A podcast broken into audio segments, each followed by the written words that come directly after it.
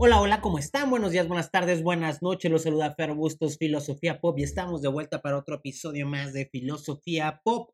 Eh, el día de hoy esto no va a ser, digamos, como un capítulo normal, sino que más bien quiero tratar de responder una pregunta que me hacen constantemente en diferentes redes sociales, Twitter, Instagram, TikTok, y que tiene que ver en específico con la filosofía y es la siguiente. Eh, ¿Cómo acercarme a la filosofía? Pero principalmente me lo preguntan esto, eh, refiriéndose a qué libros de filosofía podrían leer si es que tienen algún interés con relación a esto. Es decir, siempre me dicen como de que, oye, por favor, recomiéndame libros de filosofía, por dónde podría comenzar eh, todo este estudio, eh, pues porque obviamente no están matriculados en la Universidad de Filosofía. Y generalmente yo intento no dar una respuesta, pues digamos, a esta pregunta. Y entonces quiero justamente platicar con ustedes el día de hoy sobre el por qué nunca aparezco realmente como respondiendo esta pregunta. Eh, nunca lo hago en ningún lugar, digamos, como que públicamente. Intento escaparme de esto. Entonces quiero platicar con ustedes justamente sobre esta dificultad que hay con relación a responder la pregunta de o esta petición de por favor recomiéndame libros para que yo comience a adentrarme en el estudio de la filosofía. La razón, eh, si no me gusta responder, es porque creo de alguna manera eh, que recomendarles como alguna lectura para que ustedes se inicien en la filosofía es hasta cierto punto imponer un gusto muy particular y cerrado. Eh, creo que a veces se vuelve como más fácil, por ejemplo, recomendar cuando alguien te pregunta que le recomiendes como alguna novela y te empieza a decir como de, pero algo que sea como más así, y entonces, ah, ok, sé que te puedo recomendar, pero de pronto una recomendación con relación a la filosofía es demasiado abierta y lo voy a explicar. Hay gente eh, que generalmente recomienda que si no sabes de filosofía y para que te intereses, eh, recurras a autores clásicos, ¿no? Es decir, que comiences a leer a Platón, quizá a Aristóteles, que te vayas, pues, digamos, como a los inicios de la filosofía occidental. Eh, y claro, me parece que es una vía o una manera de hacerlo, de acercarte a la filosofía, de comenzar adentrarte en esto. Y creo que justamente esta recomendación de que comiences por Platón o Aristóteles o todos estos autores clásicos es porque a final de cuentas, al interior de la filosofía, hay, digamos, como una línea temporal eh, de construcción de conocimiento y claro, entonces cuando tenemos la aparición quizá de los filósofos presocráticos, Sócrates, Platón, Aristóteles, y va comenzando a ver una evolución de las ideas y después llegas a un autor y este autor recupera ciertas cosas de aquel otro. Eh, es una manera, pues, digámoslo, de estudiar la filosofía de manera eh, lineal, que por lo menos es la manera en la que lo hacemos nosotros en la Facultad de Filosofía, ¿no? La licenciatura está diseñada de esta manera, ¿no? Que haya, digamos, como un orden cronológico para poder ir adentrándose y aprendiendo eh, diferentes doctrinas, diferentes autores, porque tienes que tener, digamos, como todo ese contexto y no solamente leer como a ese autor del momento, sino leer y entender al interior de dónde se genera toda esa discusión, con qué autores se está discutiendo y demás. Ahora bien, eh, ahí les voy a, y esto lo quiero, lo quiero platicar con ustedes, digamos, como de manera personal. Eh, por ejemplo, eh, en mis libros no es que hubiera mucho, en mi casa, perdón, cuando era, cuando era pequeño no es que hubiera muchos libros, pero había por lo menos algunos cuantos, y uno de ellos era Así hablaba Zaratustra, que no sé por qué razón mi hermano como que lo había comenzado a leer, y mi hermano me lleva, no recuerdo cuántos años, creo que cinco años, ocho años, no estoy seguro, mi hermano creo que lo había comenzado a leer y lo dejó por ahí. Y pues bueno, pues a mí se me hizo fácil de pronto comenzar a leer, así hablaba Zaratustra, cuando tenía yo aproximadamente como 14 o 15 años, no recuerdo, estaba en la secundaria. Y aunque me pareció interesante algunas cosas, realmente, o la realidad pues es que este libro nunca eh, nunca me capturó y claro, agradezco que haya habido por lo menos un libro de filosofía en mi hogar, pero también justamente en ese momento yo ni siquiera sabía realmente qué era la filosofía o qué hacía la filosofía, qué podía ser. ni tampoco sabía quién era Nietzsche, pues lo comencé a leer y pues punto, pero realmente tampoco me atrapó, aun cuando se suele decir que Nietzsche es un autor que atrapa generalmente a, eh, a personas jóvenes, sobre todo a hombres, adolescentes, ¿no? Eh, mi primer eh, cercanía, digamos, como con la filosofía, o no cercanía, sino más bien como mi primera conexión que yo tengo con un libro de filosofía y que es el momento en el que yo entiendo de qué va la filosofía eh, y, quiero, y quiero leer más de filosofía, pero esto, claro, fue porque el libro de alguna manera me punzó, me atravesó cierta preocupación que yo tenía. Eh, fue eh, el discurso del método y las meditaciones metafísicas de Descartes o Descartes, como dicen los mamadores, ¿no?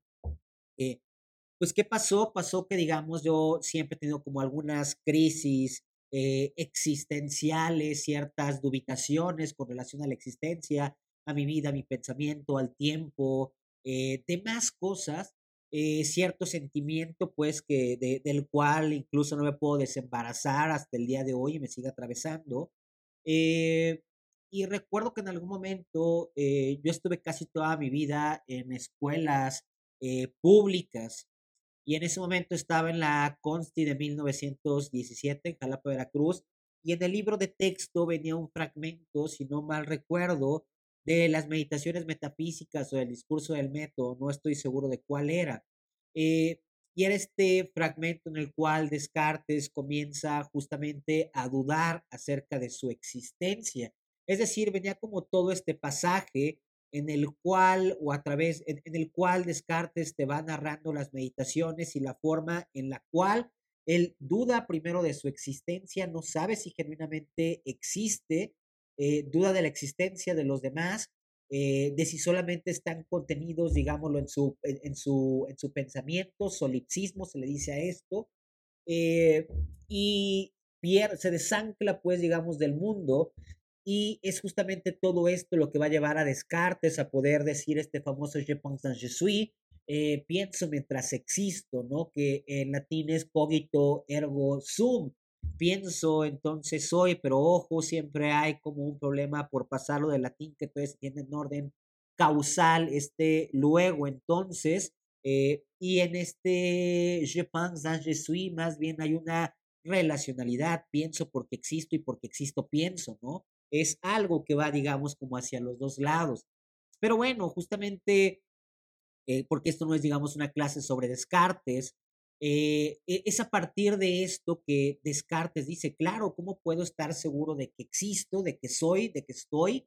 Pues claro, en el momento en el que yo piense, en el momento en el que yo puedo decir, yo, eh, René Descartes, estoy aquí, en este momento yo puedo estar seguro de mi existencia.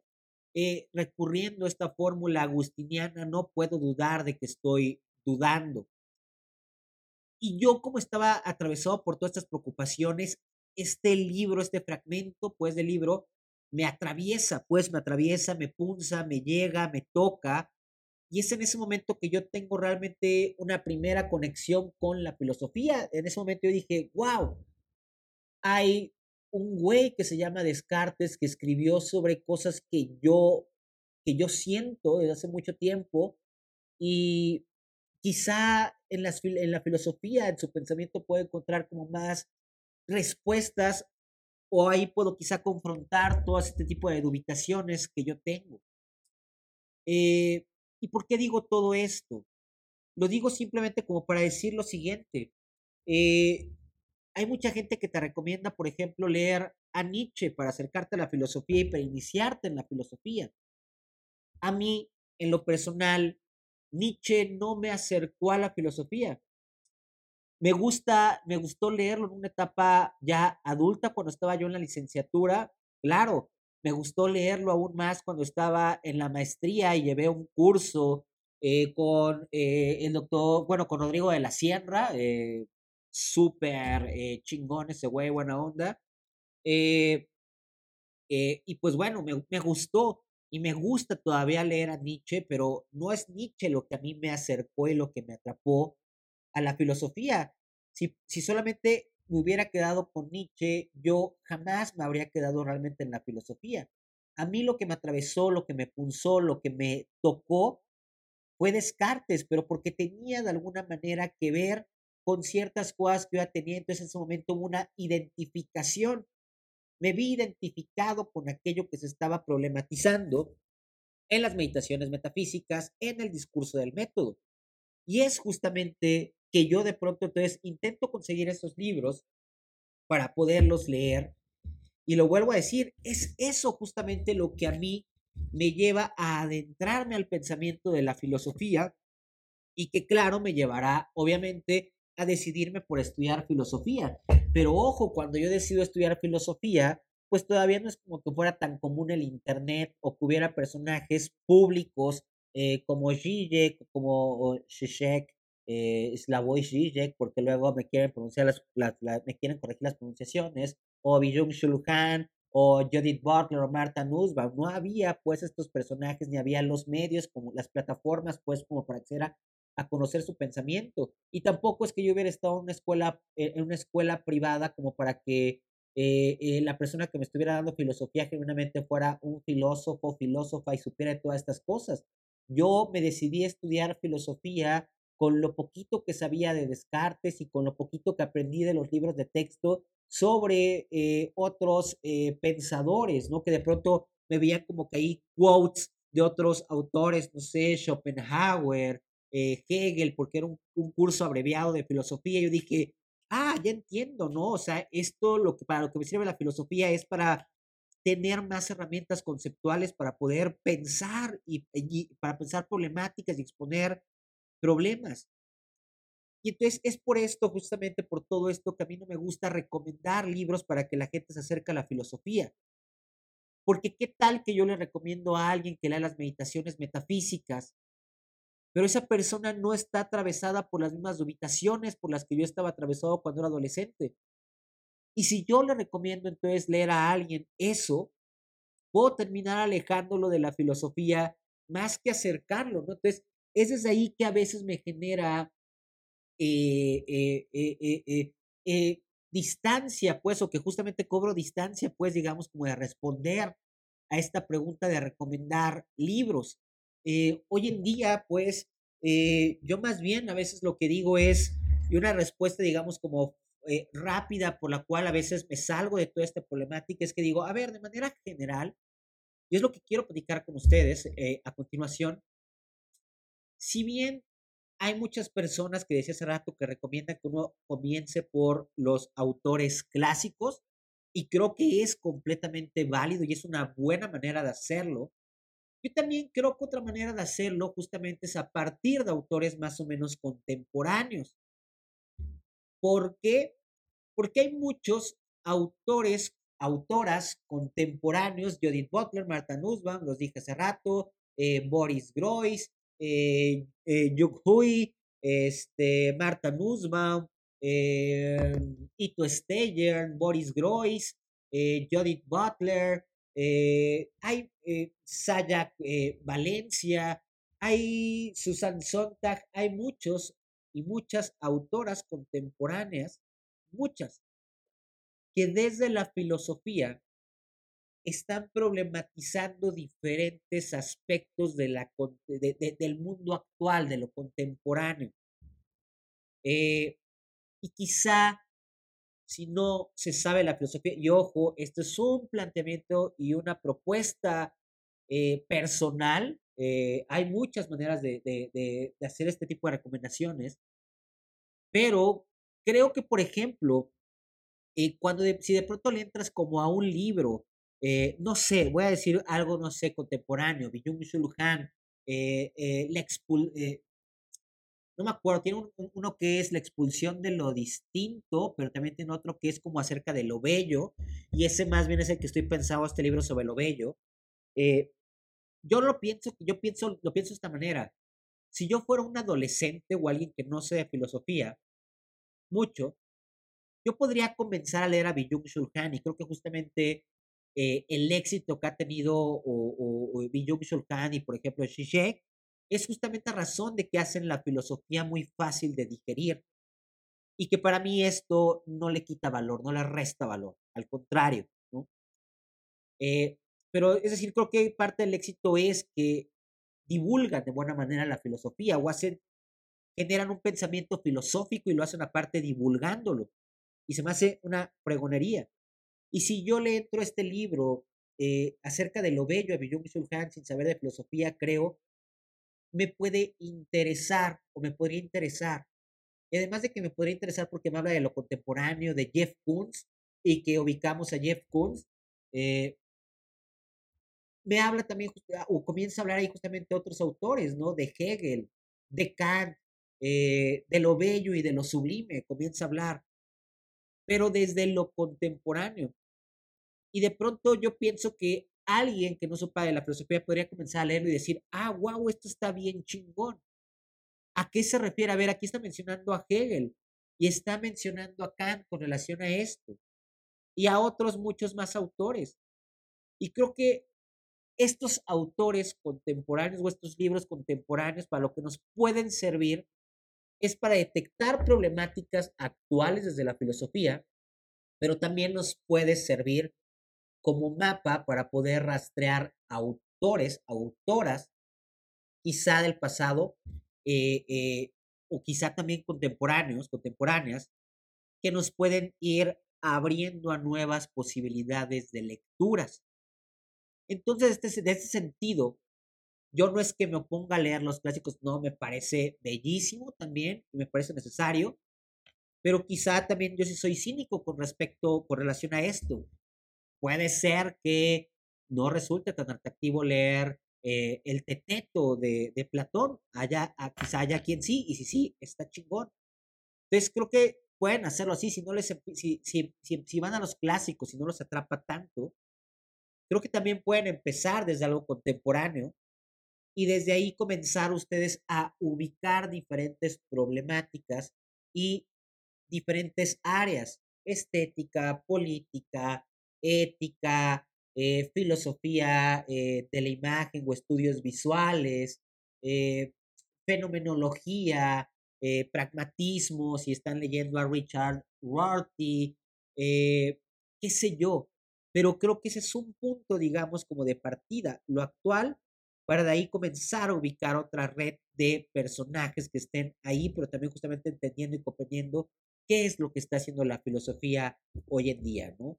Desde ahí, claro, por ejemplo, en lo personal, que yo sé que Zizek es un filósofo muy tocado hoy en día, yo lo que les recomiendo, por ejemplo, de y que al mismo tiempo sirve como referente para otros muchos autores, sobre todo de la escuela francesa, es cómo leer a Lacan. En este libro, pues que es un filósofo que se la pasa, repite y repite las ideas una y otra vez desde hace muchísimos años, pero muchos años, y las está repitiendo constantemente, de verdad, solamente que eh, utilizando diferente punto de, de choque para estas ideas. Pero la mayoría de sus ideas están expuestas aquí, en cómo leer a Lacan. Y de verdad es un libro sencillísimo de, sencillísimo de leer. Eh, por otro lado, también tenemos este libro, también que si lo puede conseguir sobre Gigi, que se, puede ayudar muchísimo. Se llama Arriesgar lo imposible. Este es un libro entrevista, lo, está entrevistando Glenn Daly, eh, pero de verdad, aquí también es decir, para entender a todo Gigi, simplemente con cómo leer a Lacan, con eh, cómo arriesgar lo imposible, con eso tienen un piso bastante sólido. Eh, de Judith Butler, a mí el primer libro que me atrapó, que leí hace mucho tiempo también, fue Marcos de Guerra, Las vidas lloradas, y también esto me sirvió para comprender cosas actuales con relación a una temática muy particular que es la violencia, la exclusión, y esto me llevó a más libros de Judith Butler, pero también justamente a más autoras y autores que trabajan estas temáticas. Eh, por supuesto, algo que pero esto lo vuelvo a decir, y todo esto tiene que ver también por ciertos gustos o preocupaciones, más que gustos, preocupaciones muy, muy personales que tengo con relación a problemáticas que hay en el mundo y el interior de la filosofía, ¿no? Pero lo vuelvo a decir, puede ser que quizá haya alguien que está más calado a la filosofía de la ciencia y las recomendaciones que yo les dé le parezcan nada o se pueda burlar de ellas porque a veces así es la gente eh, pero pues bueno, ¿no? Yo también, claro que podría decir que eh, un autor que podría ser, digamos, como ya un clásico contemporáneo para poder comprender diferentes problemáticas es, por supuesto, Michel Foucault.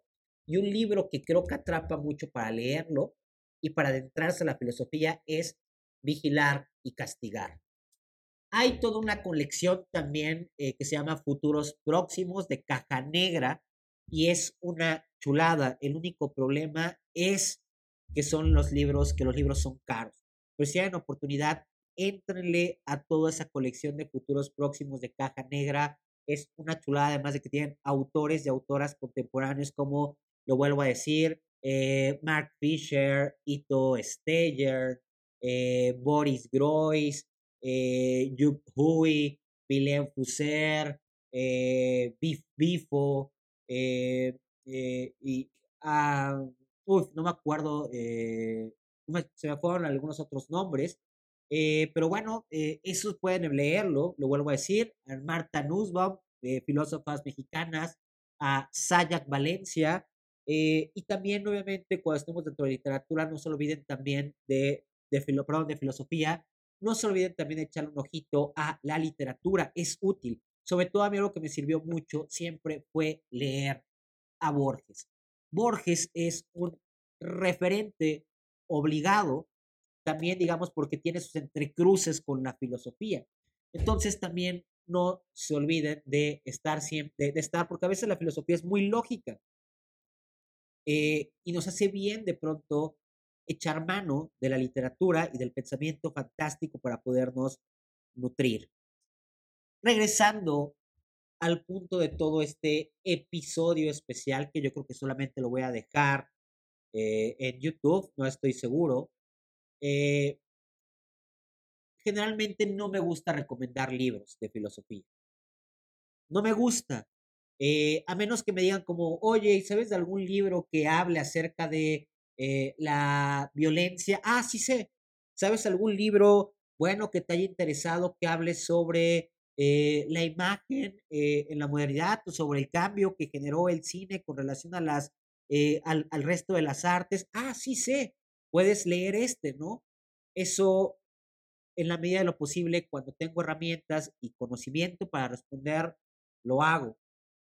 Pero cuando es una pregunta tan abierta, a veces me da temor, porque yo sí creo que a final de cuentas lo que decimos tiene impacto. Eh, me da temor alejar a, la a, esa persona de la filosofía eh, a la hora de recomendarle un libro a partir de preocupaciones e intereses muy particulares. Y se dan cuenta mucha gente como también, o sea, que se dedica como a la filosofía y que anda por ahí eh, divulgando y contestando y, teniendo como esta participación o esta, esta interlocución justamente con, con, personas en Internet, como que tampoco saben bien a bien cómo responder. Me he percatado de eso, ¿no? Eh, en lo personal, yo sé que hay este libro de, del, de El mundo de Sofía. A mí, la verdad, es un libro que no me gustó nada. No sé si es generacionalmente, es una brecha generacional. A mí es un libro que me parece terrible con relación a la filosofía, que a mí eh, cuando me lo acabaron leerlo en la prepa, yo dije, qué horrible libro, no me gustó como toda esta versión detectivesca con relación a la filosofía, no me gustó, no me atrapó nada. Eh, hay gente a la que sí, pues bueno, yo más bien recomendaría en dado caso eh, el breve, ¿cómo se llama? Breve estudio introductorio de la filosofía de Ramón Shirao, que es una buena historia de la filosofía en vez de, de, algo así como eh, el mundo de Sofía, ¿no? Pero pues bueno, de ahí en fuera, en realidad no tengo o no sé de algún buen libro que sea como introductorio, que te pueda dar como una perspectiva general de los filósofos y de la filosofía y que tú digas, ah, ¿tal? Entonces, pues bueno, simplemente más bien todo este episodio, este video más bien es como una excusa sobre el por qué jamás me atrevo a responder cerradamente eh, esta petición que me hacen, este consejo que me piden. Eh, entonces, pues bueno, lo dejo eh, por aquí colgado por si les es de utilidad, que espero que les haya sido de utilidad. y pues bueno, no simplemente es mi opinión, mi punto de partida con relación a todo esto. En fin, pues dicho esto, pues ya saben, como siempre les agradezco que le den like, que comenten, que compartan y más cuestiones eh, por el estilo. Si les gustó, por favor comenten, compartan el video, es un paro total. En fin, pues bueno, les agradezco mucho haber estado por acá, que tengan muy buenos días, muy buenas tardes, buenas noches. Se despide ustedes, Gustos, Filosofía